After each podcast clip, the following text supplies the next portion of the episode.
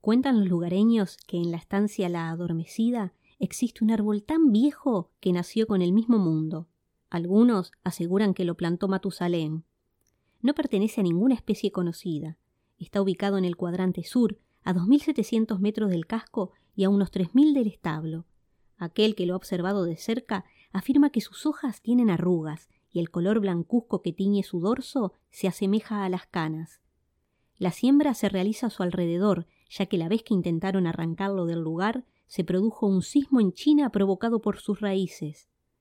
De entre sus ramas cuelgan largas y tupidas barbas de viejo que hacen su figura más fantasmagórica.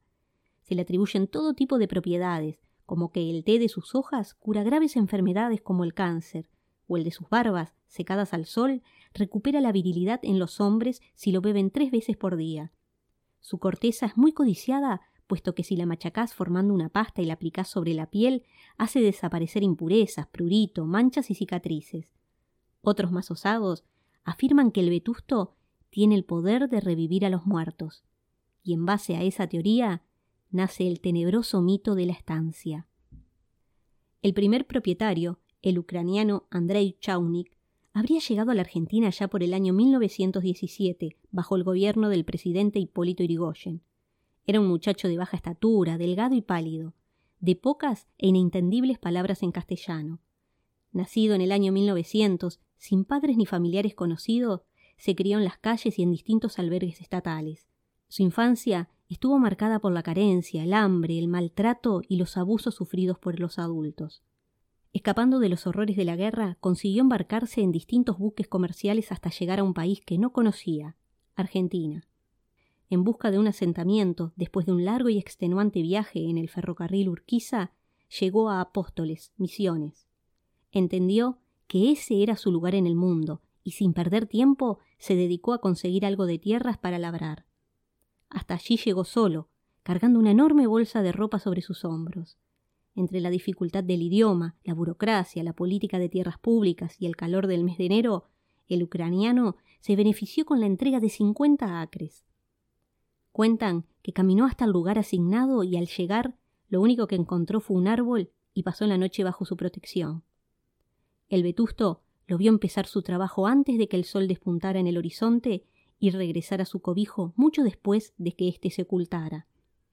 Parco, solitario, gruñón y trabajador incansable, cercó todo el campo él solo y solo construyó el casco de la estancia que bautizó la adormecida. Algunos pícaros dicen que el nombre del lugar se debe a su nula vida sexual. Pero la verdad es que su nombre era el recuerdo de una hermosa niña de cabellos dorados y ojos color esmeralda, compañera de albergue en su niñez, que debido a su escasa alimentación pasaba la mayor parte del tiempo aletargada y somnolienta. Probó suerte con el trigo y el maíz, pero su éxito fue la yerba mate, la mejor del territorio.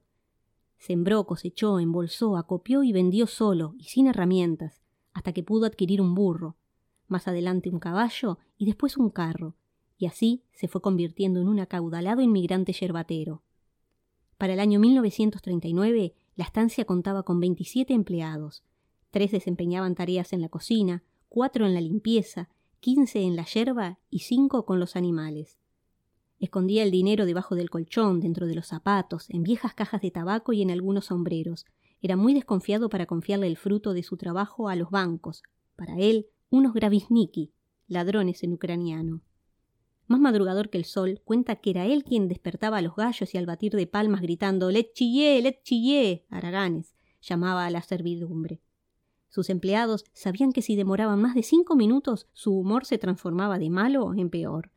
No existían las excusas para abandonar las tareas asignadas, ni la peor de las tormentas, ni los días de calor más agobiantes, ni los feriados, ni problemas familiares. El que abandonaba el trabajo lo abandonaba a él. Nadie sabía cuándo era su cumpleaños, y la vez que se lo preguntaron respondió el mismo día que nací, pero este año. Algunos decían que no era humano, era un ser despreciable, avaro, pendenciero y siempre enojado. Quizás los llantos aberrantes que salían de su cuarto durante sus pesadillas explicarían las experiencias vividas en su infancia que lo transformaron en el monstruo que era. Fue así que una madrugada de agosto de 1953 despertó bañado en sudor, agitado, con los ojos llenos de lágrimas y una angustia punzante en el pecho.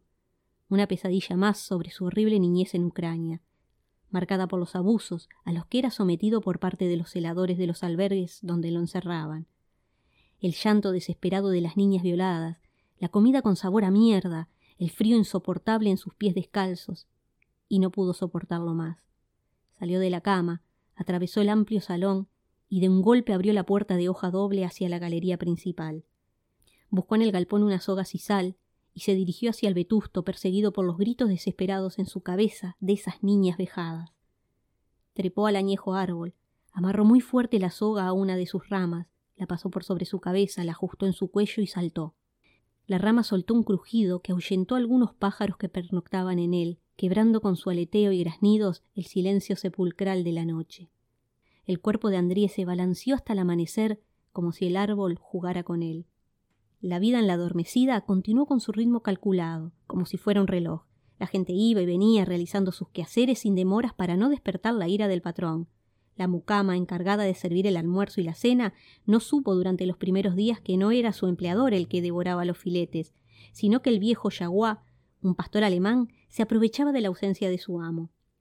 Tres soles habían cruzado el cielo y nadie en la hacienda extrañaba al viejo maldito.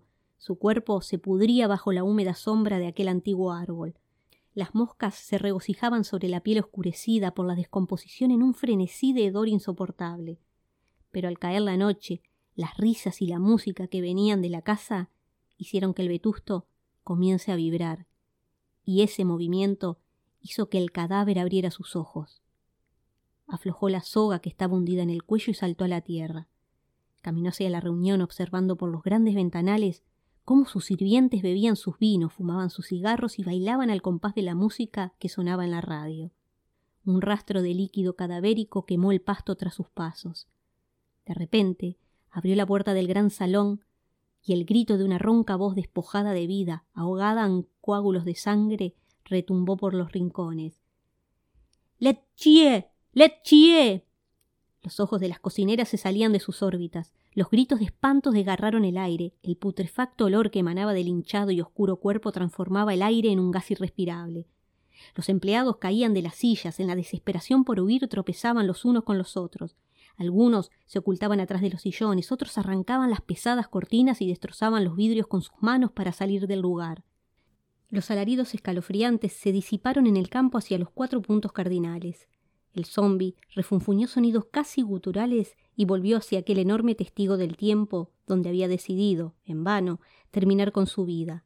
Lo trepó, pasó la soga por sobre su cabeza, la ajustó a su cuello y volvió a morir.